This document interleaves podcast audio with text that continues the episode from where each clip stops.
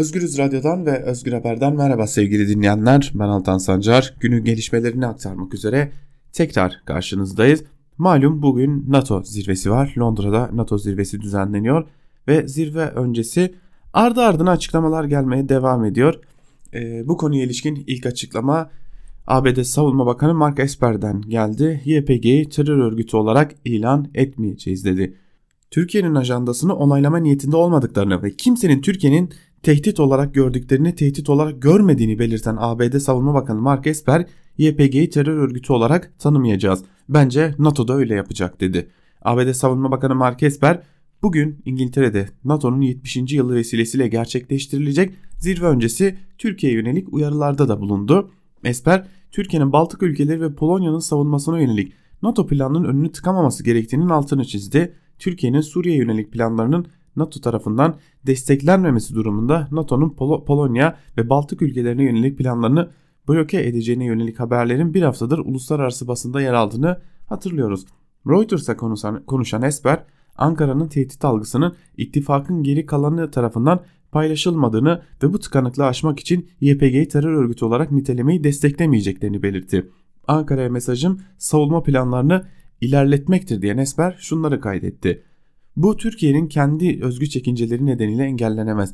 İttifakın birliği ve hazırlıklı olması büyük meselelere odaklanmamız gerektiği anlamına gelir. Büyük mesele de NATO'nun hazırlık seviyesidir. Herkes Türkiye'nin gündemine göre hareket etme konusunda istekli değil. Herkes tehditleri Türkiye'nin gördüğü şekilde görmüyor. ABD Savunma Bakanı YPG ile ilgili olarak da biz duruşumuzu değiştirmeyeceğiz. NATO'nun da değiştireceğini düşünmüyorum dedi. NATO diplomatlarının komşu Rusya'dan gelecek tehditlere karşı Polonya, Litvanya, Letonya ve Estonya'nın savunmasını iyileştirme planı için 29 üyenin resmi onayına ihtiyacı var. Washington, Temmuz ayında Türkiye'nin F-35 programından çıkarıldığını ve olası ABD yaptırımları konusunda uyarıldığını da açıklamıştı. İki ABD senatörü de dün yani pazartesi günü Trump yönetimine Rusya füze savunma sistemi satın alma konusunda Türkiye yaptırım uygulanması için baskı yaptı ve yaptırımları uygulaman, uygulamamanın korkunç bir işaret olabileceğini belirtti. Şimdi dilerseniz o haberi de sizlerle paylaşalım sevgili dinleyenler. Evet ABD'li iki senatör S-400 hava savunma sistemleri nedeniyle Türkiye'ye yaptırım uygulanması noktasında çağrılarını yinelediler.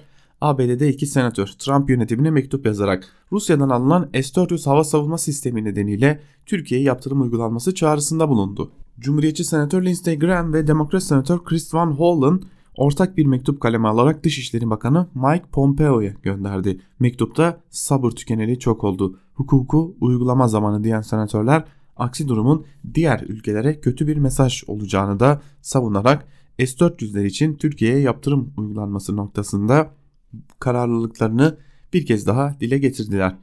Şimdi Times'ta bu konu gündemde NATO zirvesi gündemde İngiliz Times gazetesine göre NATO'nun uyum içinde çalışmasının en büyük tehdidi Cumhurbaşkanı Erdoğan. İngiltere'de yayınlanan Times gazetesi bugünkü başyazısını Watford'da başlayacak NATO zirvesine ayırdı. Times Cumhurbaşkanı Recep Tayyip Erdoğan, ABD Başkanı Trump, Fransa Cumhurbaşkanı Emmanuel Macron'un birbirleriyle rekabet halindeki stratejik vizyonları nedeniyle NATO'nun istikrarsızlaştığını, İngiltere'nin tartışmaların dışında kaldığına dikkat çekti. İngiltere'nin eski başbakanı Theresa May'in bu zirveyi Londra'da gerçekleştirmek istediğini, Brexit sonrası önemli bir etkinlik olacağını hayal ettiğini hatırlatan gazete, aradan geçen zamanda May'in istifa ettiğini, Brexit'in gerçekleşmediğini ve zirvenin 3 saatlik bir toplantıya indirgendiğini yazdı. Bu toplantıya katılacak 3 liderin her birine 6 dakikalık konuşma süresi düşeceği anlamına geliyor.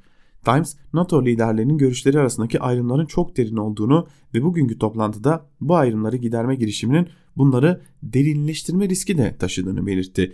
Liderler bir arada ne kadar az zaman geçirirse NATO'yu istikrarsızlaştırabilecek ve husumeti artırabilecek yıkıcı sahnelerin yaşanma ihtimalleri azalacaktır dendi.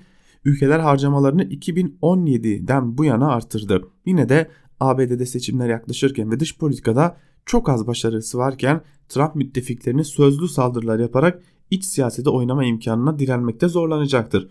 Ne olursa olsun NATO'nun uyum içinde olmasını en büyük tehdit Erdoğan'dan geliyor. Onun Rusya Devlet Başkanı Putin'le yakınlığı ittifak için bir ikilem. Rusya'dan S-400 füzelerini alması NATO'nun Doğu Akdeniz'deki operasyonlarını tehlikeye atabilir değerlendirmesinde bulunuyor. Times'ta bugünkü NATO zirvesi için yaptığı değerlendirmesinde. Şimdi NATO zirvesi devam edecek dedik. NATO zirvesine ilişkin gelişmeler oldukça biz de sizlerle paylaşmaya devam edeceğiz. Tekrar Türkiye'ye dönelim. Geçtiğimiz günlerde ortaya çıkan büyük bir ayıp vardı. Gazeteci ve yazar Hasan Cemal'in pasaportuna el konulmuş ve kendisine yurt dışına çıkış yasağı getirilmişti. Hasan Cemal'in yurt dışına çıkış yasağı tekrar kaldırıldı. Pazar günü Almanya'nın Berlin kentine gitmek için İstanbul Havalimanı'na giden Hasan Cemal'in pasaportuna el konularak yurt dışına çıkış yasağı getirilmişti.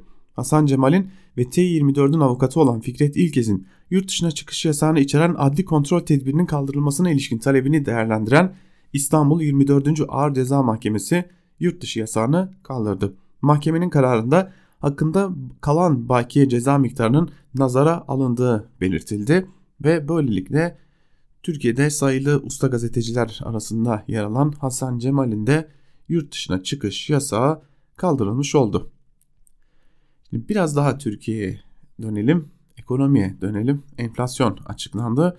TÜİK verilerine göre tüketici bazı fiyatları bazında Kasım'da en büyük fiyat artışı %16.65 ile domateste gerçekleşti. Evet bugün Kasım ayı enflasyon rakamları açıklandı sevgili dinleyenler. Enflasyon yeniden artmaya başladı. Tüketici fiyat endeksi yani TÜFE Kasım ayında %0.38 oranında arttı. Eylül ve Ekim'de tek haneli seyreden yıllık enflasyon %8.55'ten %10.56'ya yükseldi. 12 aylık ortalamalara göre de %15.87 oranında artış gerçekleşti.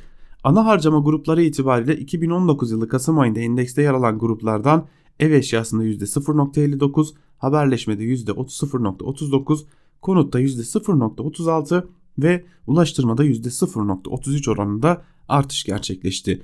Aylık en fazla düşüş gösteren grup ise %0.44 ile çeşitli mal ve hizmetler oldu. Ana harcama grupları itibariyle 2019 yılı Kasım ayında endekste düşüş gösteren bir diğer grup ise %0.15 ile lokanta ve oteller oldu. Yıllık en fazla artış ise %43.35 oranı ile alkollü içecekler ve tütün grubunda gerçekleşti. Bu her zamanki gibiydi. Şimdi rakamlarla ilgili durumlarla devam ediyoruz. Türkiye'nin ekonomisi hali ortada. Bir de eğitim durumumuz var. OECD 3 yılda bir yayınladığı PISA sonuçlarını açıkladı. Uluslararası Öğrenci Değerlendirme Programı'nda Türkiye yine ortalamanın altında kaldı. Ekonomik Kalkınma ve İşbirliği Örgütü OECD PISA raporunu açıkladı. PISA 2018 sonuçlarına göre Türkiye'de öğrenciler okuma, matematik ve fen bilimi alanlarının tamamında OECD ortalamasının altında kaldı. Bu sonuçlara göre PISA testine katılan 37 OECD ülkesi arasında Slovakya, Yunanistan, Şili, Meksika, Kolombiya ve İspanya'yı geçerek 31. sırada yer aldı. PISA kapsamında öğrenciler okuma, matematik ve fen alanlarında verdikleri yanıtlara göre birden 6'ya kadar gruplara ayrılıyor ve en üst düzey 5 ve 6. seviye olarak tarif ediliyor. Rapora göre Türkiye'de öğrencilerin sadece küçük bir kısmı en azından bir alanda 5 ve 6 seviyesinde başarı gösterdi. PISA sonucunu BBC Türkçe'ye değerlendiren eğitim reformu girişimi politika analisti Yeliz Düşkün, Türkiye ilişkin ortalama puanların düşüklüğü bu kadar dikkat çeken bir bulguda en üst düzeyde yeterlilik gösteren çocukların oranının düşük oluşudur dedi. Türkiye'de alt yeterlilik düzeyinde yer alan öğrencilerin oranı ise oldukça yüksek. Örneğin en alt düzeyde yeterlilik gösteren çocukların matematikte %36.7, fende 25.2, okumada 26.1'dir. Okuma alanında en alt düzeyde yeterlilik gösteren çocuklar bir metinde çok açık olan bilgileri saptamak, kendilerine tanıdık gelen konulardaki yazıların ana fikrini fark etme gibi basit şeyleri yapabilirler ama daha derin yorumlarda bulunmakta zorlanırlar.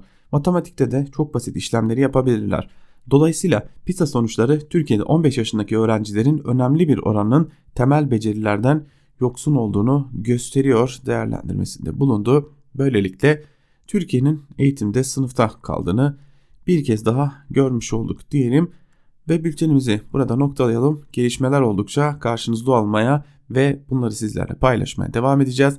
Bizden şimdilik bu kadar. Hoşçakalın.